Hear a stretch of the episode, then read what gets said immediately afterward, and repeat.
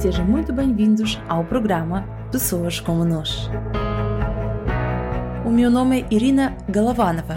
Criei este programa com um objetivo: partilhar as histórias e aprender com as pessoas como nós. O tema deste podcast hoje é um tema muito, muito interessante e importante, mas na verdade é um tema de que ainda se fala pouco burnout, depressão, ansiedade. Para falarmos sobre burnout, convidei uma pessoa que já passou por isso. A minha convidada de hoje é Ana Marques. A Ana é licenciada em Ciências Farmacêuticas e trabalha na indústria farmacêutica há 22 anos. Uma vida profissional exigente e uma menopausa prematura criaram uma tempestade perfeita que culminou num burnout grave diagnosticado em abril de 2018. Felizmente, Ana conseguiu obter ajuda e recuperou, e desta experiência pessoal nasceu um dos seus grandes propósitos de vida: dar a cara e voz pela saúde mental e quebrar o estigma social associado a burnout, depressão e ansiedade. Hoje, Ana dedica-se a apoiar mulheres com menopausa prematura ou precoce nas suas jornadas de regresso a uma vida equilibrada e com todo o sabor. Ana acredita profundamente no poder da superação humano e também que é possível eliminar grande parte do sofrimento causado pelas doenças mentais, desde que exista um acompanhamento e tratamento. Vamos ouvir a história da Ana e aprender com ela, porque ninguém é imune à ansiedade e há sinais que podemos reconhecer com alguma antecedência. Ana, seja bem-vinda. Obrigada. Obrigada por, por, ter aceito este convite. Obrigada eu, Irina. Ana, uh, com esta história toda, um, em, onde que está agora? Como que se sente? O que que faz? Um, onde que está? então, eu neste momento sinto-me bastante bem do ponto de vista psíquico e da, da estabilidade emocional. Um, estou sinto-me completamente equilibrada e recuperada daquilo que me aconteceu, mas não foi fácil, não foi um percurso fácil, foi um percurso com muitos altos e baixos, tenho que dizer. Percebo, e agora também tenho um projeto próprio que ajuda as pessoas que já estão a passar ou já passaram por esta situação. O projeto é para quem? Este é projeto, um, este projeto é dedicado a mulheres que, que têm, estão a passar por uma situação de uma menopausa prematura ou precoce e que precisam de ser ajudadas, porque de facto, quando isto acontece na, na vida de uma mulher uh, bastante tempo antes do que aquilo que era suposto, da idade fisiológica de acontecer.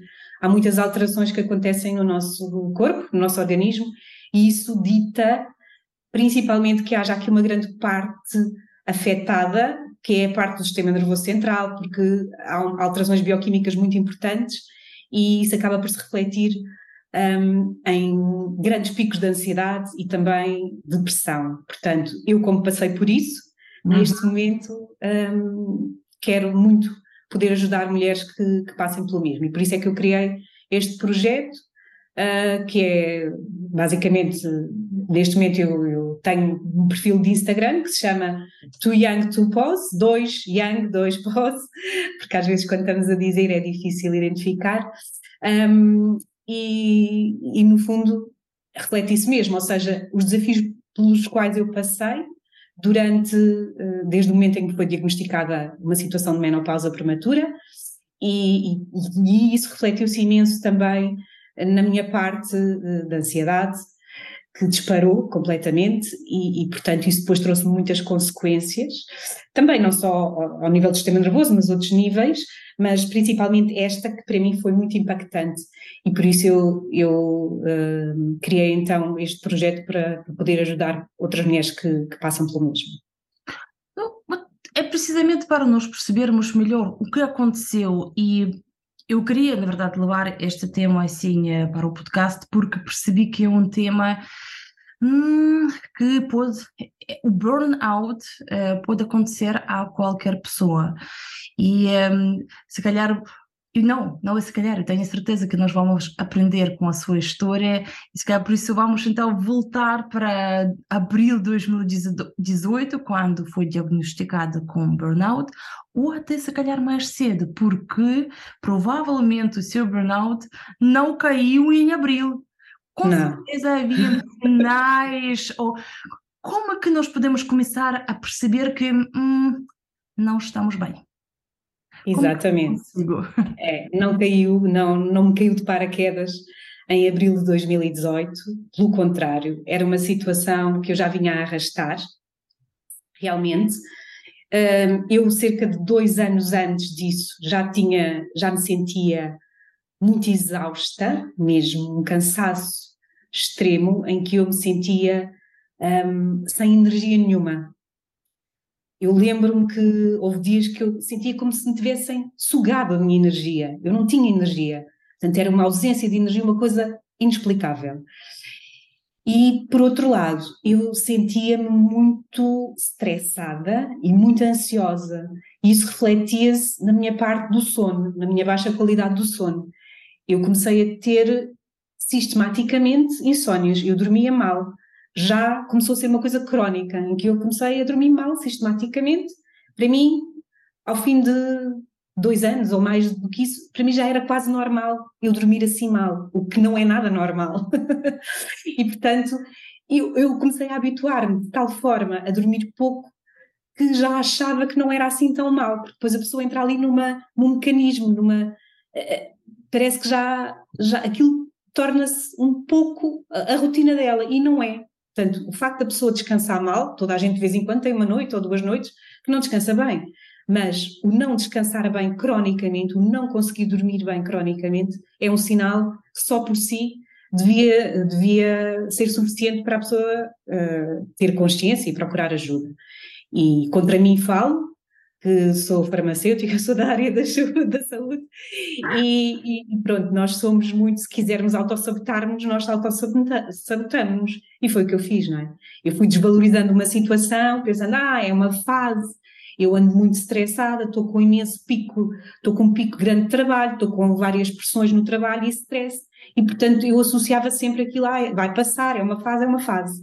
O que é certo é que a fase tornava-se crónica e, portanto, eu já não vivia em picos, eu vivia num planalto. O meu planalto era de, de insónias e de stress.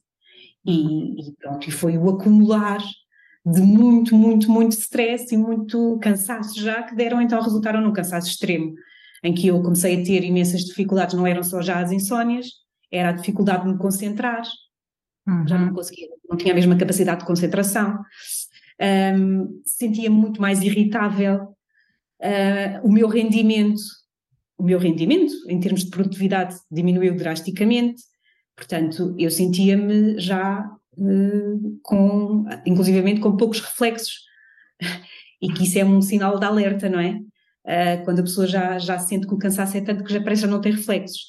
E, e portanto, uh, são tudo sinais que, que nos devem alertar uh, bastante e que eu fui protelando este.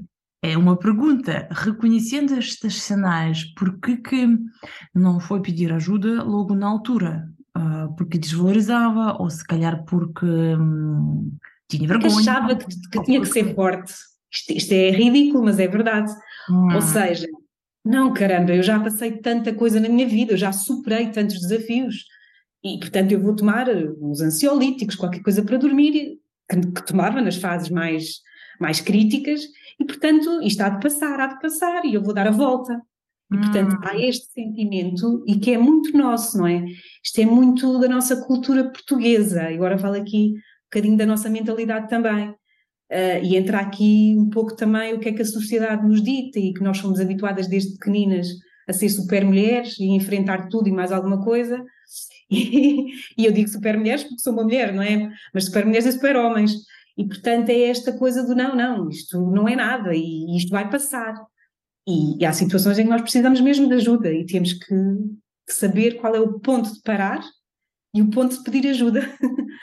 Acha que esta pressão foi mesmo externa, ou seja, é de exterior, é da sociedade, é da forma como foi educada, é a forma como as empresas se calhar estavam a pôr pressão pelos resultados e tudo acelerado, ou isto foi a pressão sua interna?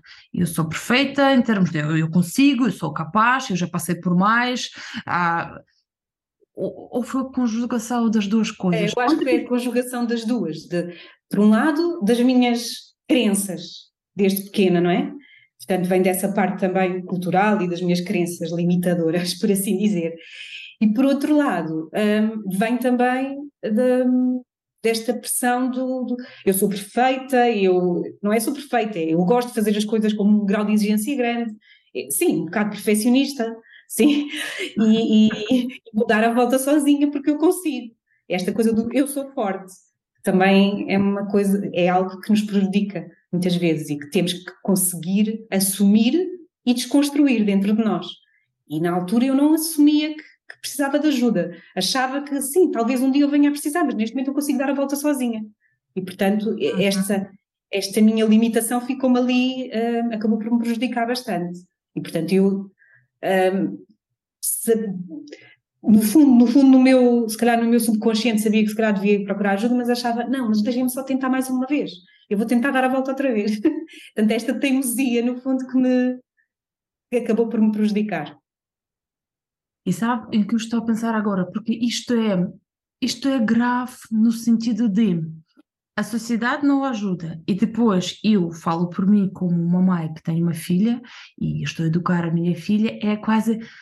Eu agora estou a ouvi-la e estou a pensar: será que eu também vou falhar? Vou falhar na minha educação, na educação da minha filha? Ou seja, onde que está esta fronteira entre vá lá, puxa mais, exige mais de ti, tu consegues e tu vais, ah, por exemplo, ter melhor nota ou, ter, ou, ou esforçar-te mais no desporto, seja onde for.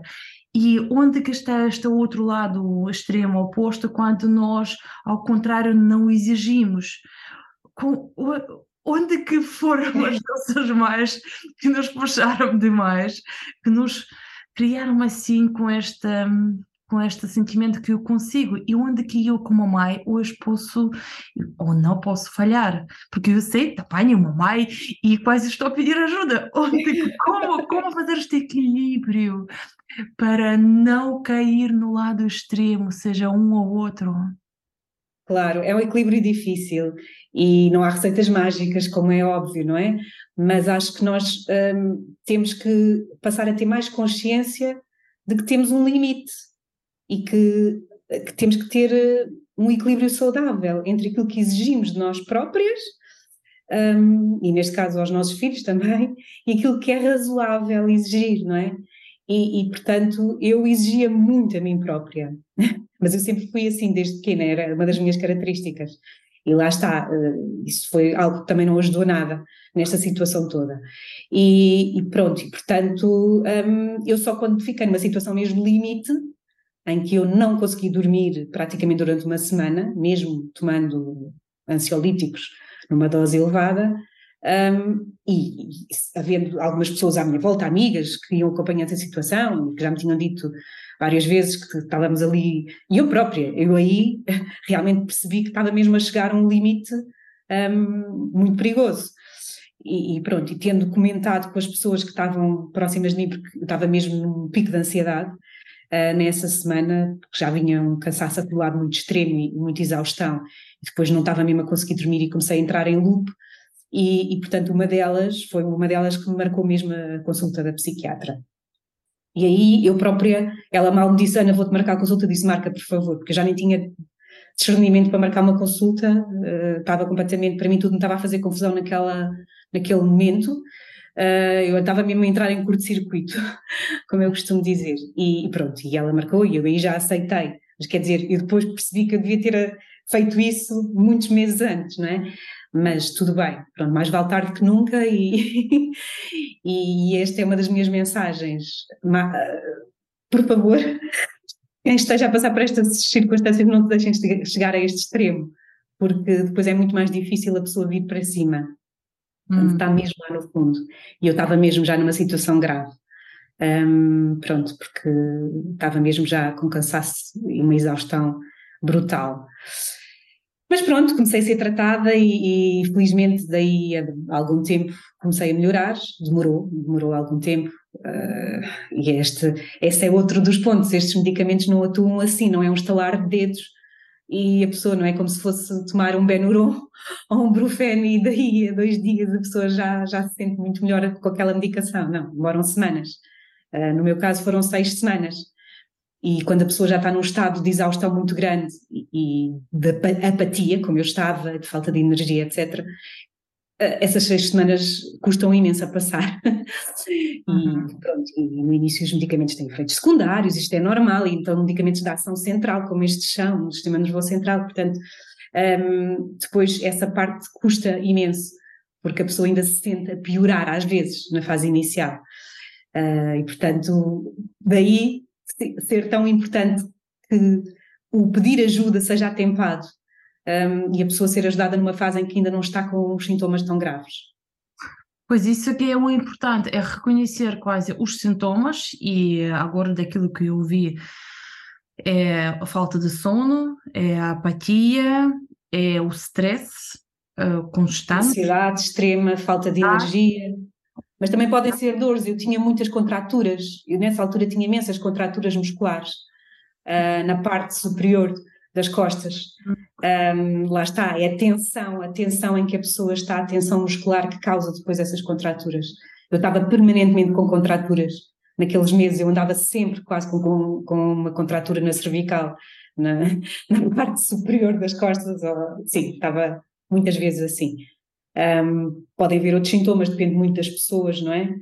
Um, há pessoas que têm muitas dores de cabeça, têm outras dores musculares, há pessoas que até têm dores em todo o corpo, da tensão muscular, pode não ser, não se localizar só aí, há pessoas que ficam afetadas pela ansiedade na parte gastrointestinal também. Um, pronto, portanto, os sintomas têm alguma variação, se bem que há alguns que estão lá, não é? A falta de energia, a, a, falta de vontade, a falta de interesse nas atividades que normalmente a pessoa tinha, um, aquela apatia que a pessoa sente e a falta de energia, a falta de concentração. Ok, já temos aqui uma. ser algo transversal, as insónias também. Muita gente sente insónias. Então já e temos tem. aqui uma lista de sinais e sintomas e vamos imaginar que a pessoa teve consciência e sorte de reconhecer estes sinais e o que é que aconselho fazer neste momento? Ou seja, ainda não cheguei a. ainda não bati no fundo, mas já reconheci que tenho estes sinais. O que é que uma pessoa deveria fazer neste momento? Então, nesse momento, tem que procurar ajuda uh, especializada de, de ou psicólogo ou psiquiatra. Uhum. Um, ah, no meu caso, eu fui ao psiquiatra e pronto, eu, eu acho que as pessoas devem primeiro procurar uma especialidade médica e depois, se não for uh, necessário uh, serem medicadas na altura, se não, se não for necessária intervenção farmacológica com medicamentos, então aí poderá ser apenas necessário uma, outro tipo de intervenção cognitiva, cognitiva e comportamental, e aí pode ser apenas seguimento uh, em termos de psicólogo. No entanto, uh, acho que o profissional de saúde por excelência para saber dar este, este aconselhamento será o médico, o psiquiatra. Hum. Para mim, é assim que eu vejo. E se uma pessoa acha que uma pessoa não consegue resolver esta situação sozinha, não aconselha? Porque imagine, eu Não, é assim, eu acho que se houver um, se a pessoa for muito consciente sobre o que é que está a acontecer, se já tiver passado por uma situação semelhante, se já souber reconhecer os seus sinais e sintomas, não é? E se já souber que está a entrar ali num loop de ansiedade e que aquilo vai levar a que ela tenha novamente uma situação assim, é diferente. A pessoa também já, já provavelmente já ganhou alguma consciência e já sabe, e já sabe quais é que são os seus limites e quais é que são as ferramentas que pode aplicar. Agora, uma pessoa em que isso nunca aconteceu, em que não tem tanto essa noção, eu acho que deve procurar logo uma ajuda mais especializada e não procurar resolver a situação por ela própria, porque uh, muitas vezes nós já estamos num estado, e eu estava num estado que já não, mesmo que eu tentasse por mim própria, eu já tinha tentado imenso e não estava a conseguir dar a volta sozinha. Portanto, uh, acho que aí precisamos mesmo da, da, ajuda de outros profissionais que existem para isso mesmo, para nos ajudar com estas situações. Acho que algumas pessoas evitam de ir procurar ajuda profissional precisamente porque existe um estigma ou porque depois vão dar-me baixa por causa da ansiedade ou stress e depois ainda não sei, tem medo que vão chamar maluca, que vão achar que não estou bem da cabeça, ou não sei, será que existe este estigma que também, no fundo, afasta as pessoas? Existe, claro que existe. Indiscutivelmente existe ainda bastante esse estigma. Um, eu própria, quando procurei ajuda psiquiátrica, a primeira coisa que eu disse à psiquiatra, das primeiras coisas que eu disse quando entrei no gabinete dela foi que eu sabia que não estava nada bem, mas que não queria deixar de trabalhar. e, mas aí também tem a ver com a forma como eu, como eu encarava o trabalho. Uh, sempre fui uma pessoa que me hiper responsabilizei a mim própria. E portanto eu para mim ficar sem trabalhar acho que ainda me iria fazer pior à minha situação psicológica. E, e portanto eu não queria mesmo deixar de trabalhar. E ela percebeu isso e não, não, não me deu baixa, porque percebeu que, eu não, que ele ainda ia contribuir mais para eu ficar pior.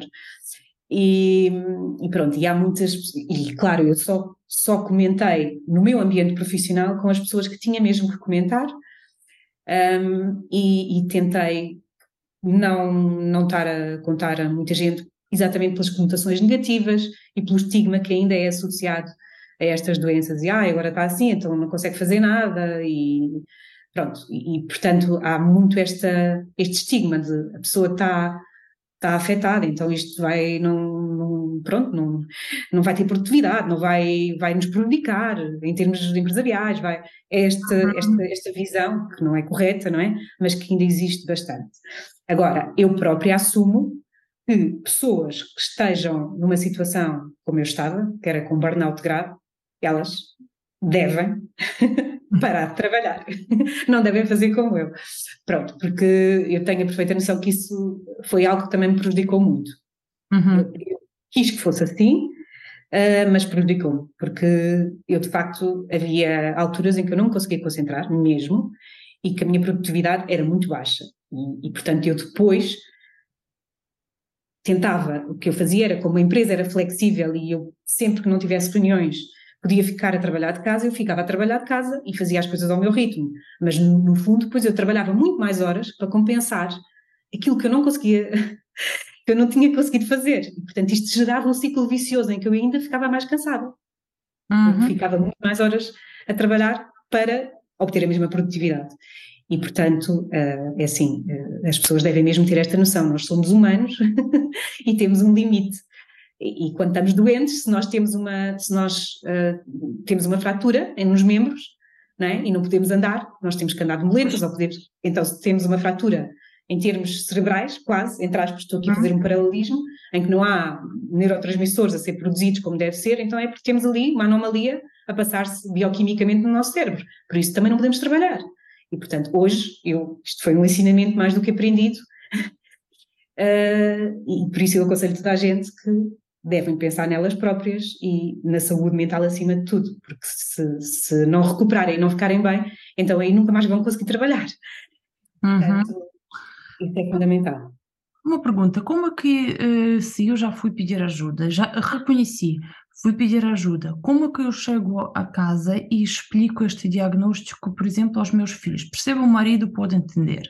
São as pessoas adultas uh, ou adultas e, por exemplo, tal com o paralelismo que estava a, a fazer, quando eu tenho uma perna estragada, isto vê-se e se calhar as crianças percebem facilmente.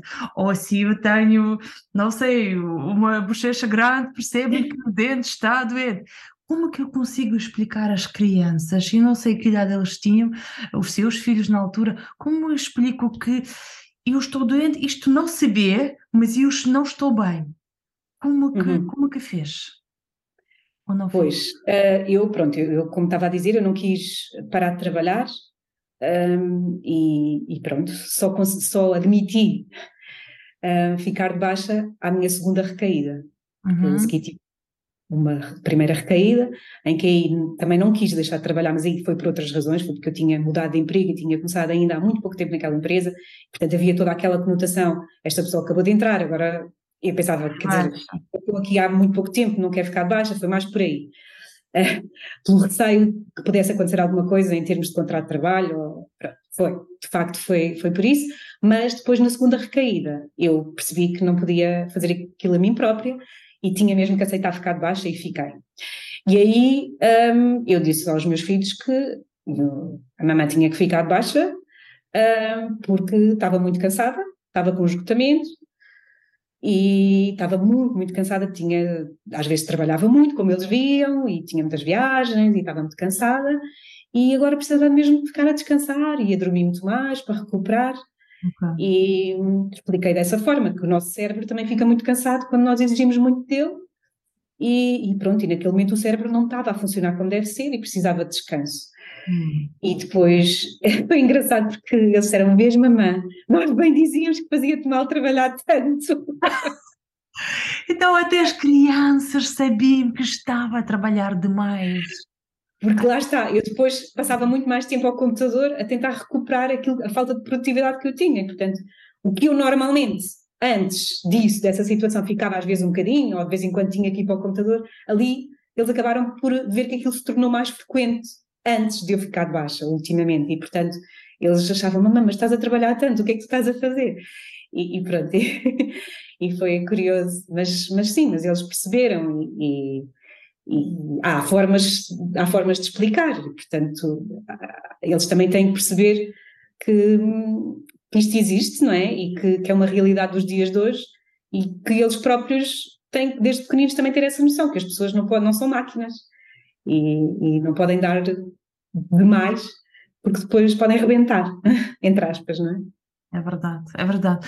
Agora, como é que uh, o burnout está ligado à menopausa? Porque eu percebi que, no seu caso, foram as duas coisas.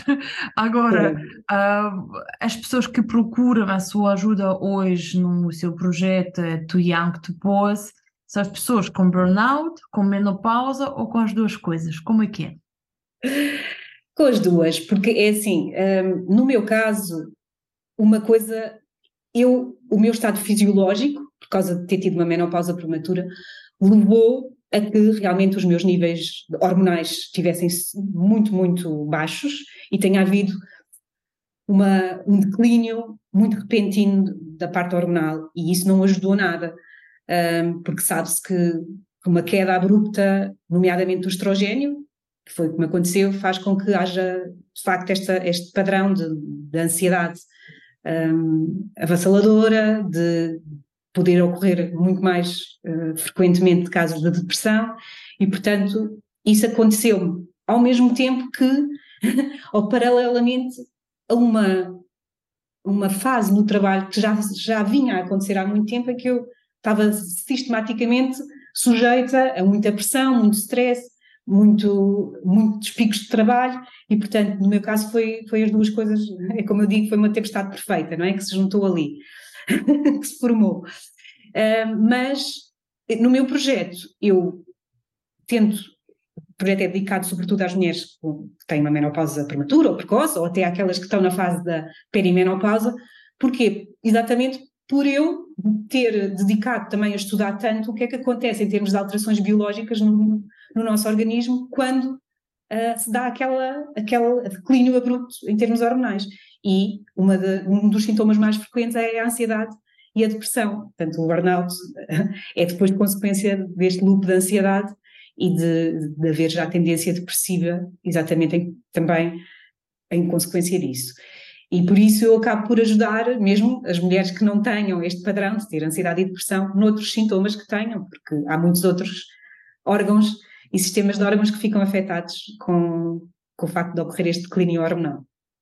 Quais são os sinais de menopausa? Porque, eh, vou ser honesta, eu não conheci o conceito de menopausa precoce antes de falar consigo. Ou seja, para mim, menopausa são os 40 e ou 50, e precoce, que isto pode acontecer mais cedo, eu honestamente não, não fazia ideia. E pela curiosidade também pergunto quais são os sinais para que as mulheres possam também reconhecer que estão a ter uma menopausa precoce.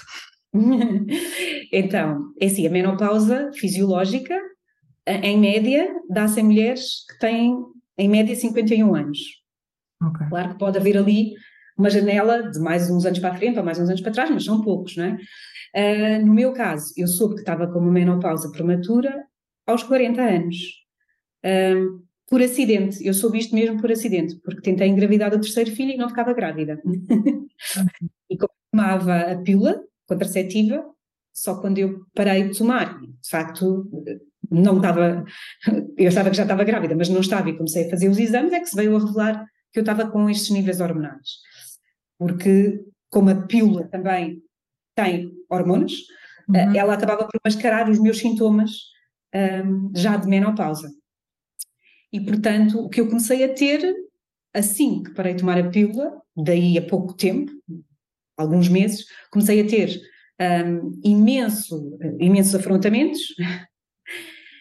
com uma intensidade muito grande, um, a não me sentir, que me faziam mesmo ficar completamente indisposta, não, não só ficava a transpirar, como me sentia mesmo mal, um, e principalmente suor noturnos também, e estas foram os primeiros, os primeiros sinais que eu tive. Mas nessa altura eu já estava a fazer todo, toda a monitorização laboratorial, ou seja, entretanto eu já tinha os meus resultados a dizerem que os meus níveis hormonais estavam compatíveis com uma mulher na menopausa. Hum. Pronto, entretanto fui averiguar melhor, através dos exames médicos, e, e quando eu fui fazer uma densitometria óssea, a primeira densitometria, percebeu-se que eu já estava com osteoporose. Ou seja, a minha menopausa não tinha sido só aos 40 anos. Eu provavelmente já estava assim pelo menos há 3 anos, pela, pela, pelo decaimento em termos ósseos.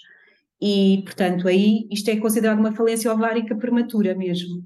E é, uh, acontece em 1% das mulheres apenas, e normalmente pode ser, podem ser causas genéticas, familiares, uhum. ou uh, pode ter sido alguma, alguma outra causa medicamentosa ou outra que, que levou a isso.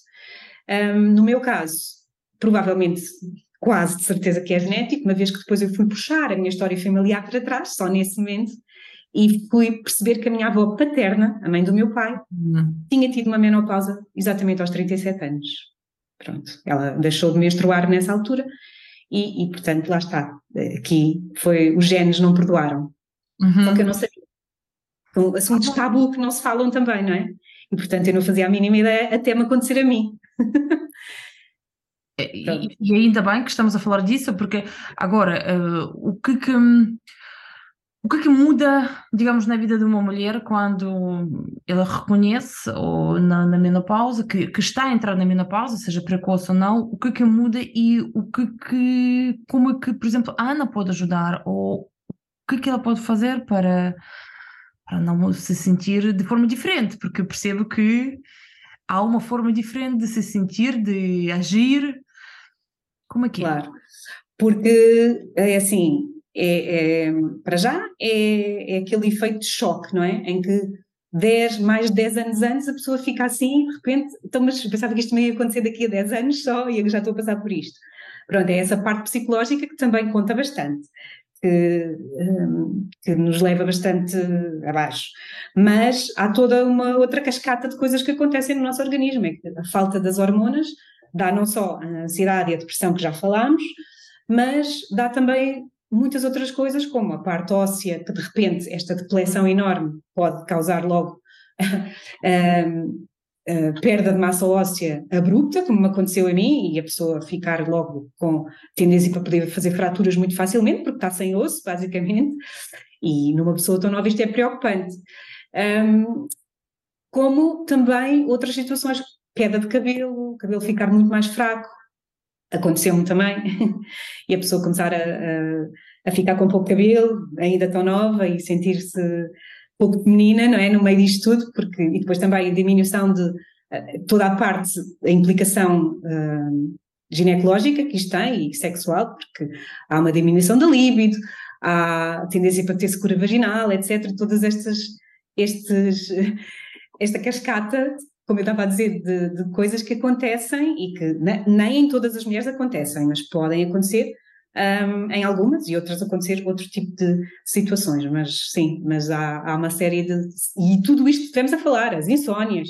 Um, portanto, muitas vezes as mulheres começam a ficar assim, mesmo na perimenopausa, e, e isto pode ser apenas uma situação ditada pelas hormonas que lhe está a acontecer. Só, só pensando nesta lista, hum, obviamente qualquer pessoa já ficava em depressão.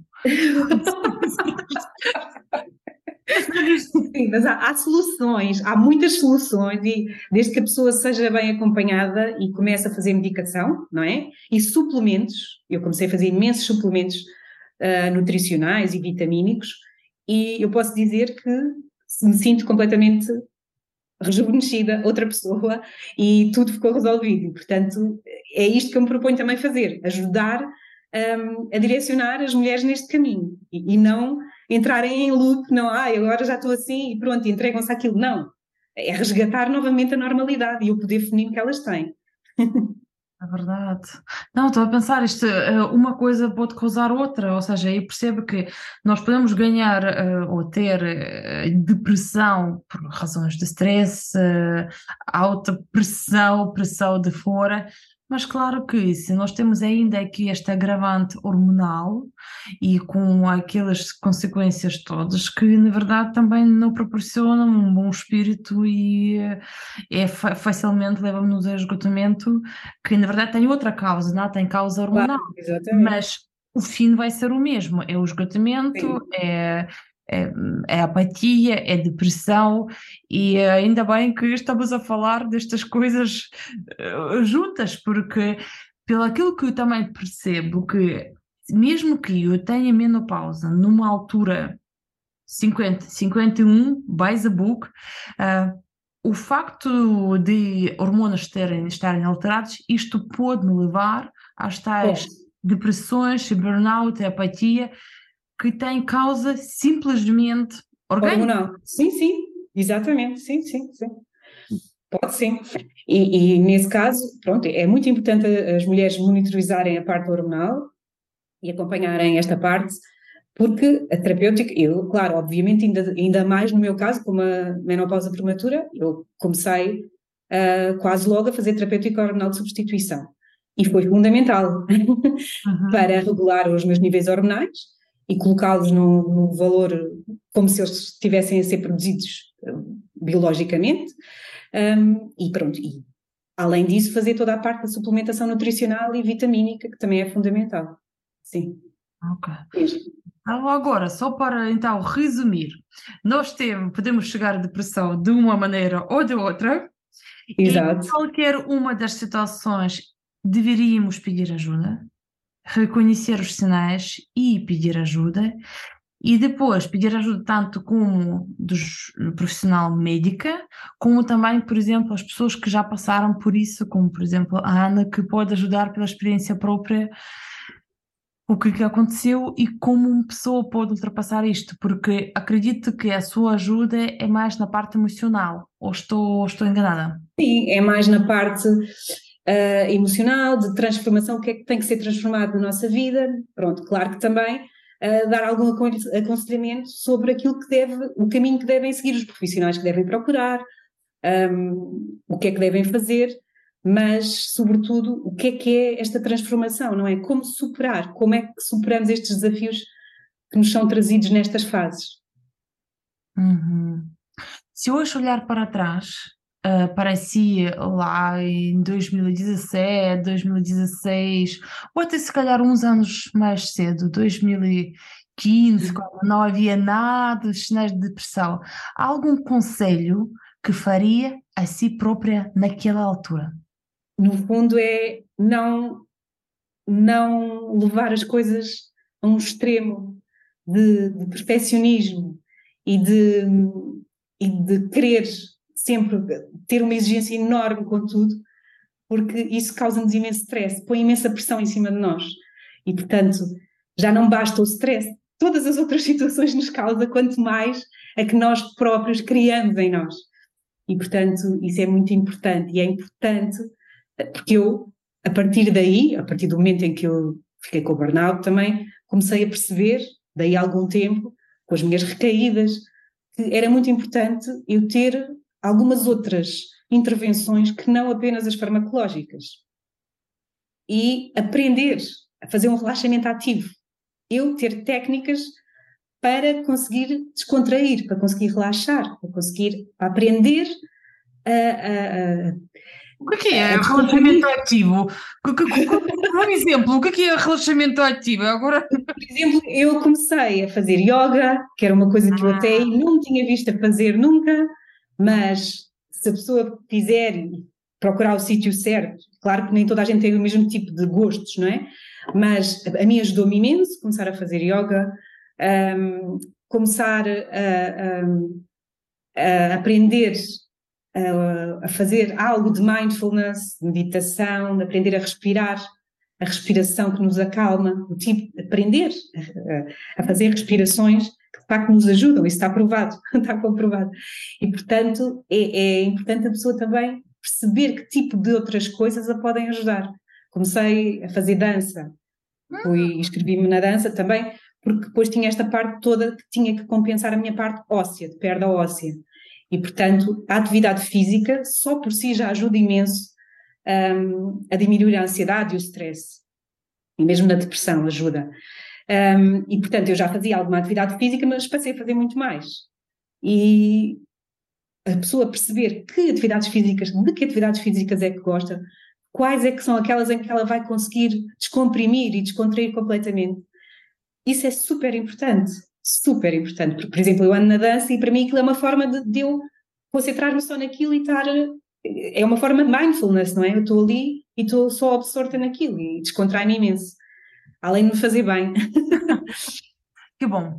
Eu acho que esta conversa não podia ter acontecido noutra altura. Nós estamos a chegar ao Natal e eu sei como há muitas mulheres ficam com esta pressão de ter presentes todos feitos, já todos embrulhados de forma bonita, eh, já ter uma mesa de jantar perfeita, tudo tem que ser perfeito. Olha, não precisa de ser perfeito, precisa de ser suficientemente bem e um, cuidado com este stress e reconheçam os sinais. E se por acaso reconhecerem, procurem ajuda, seja profissional, seja dos amigos, mas principalmente profissional.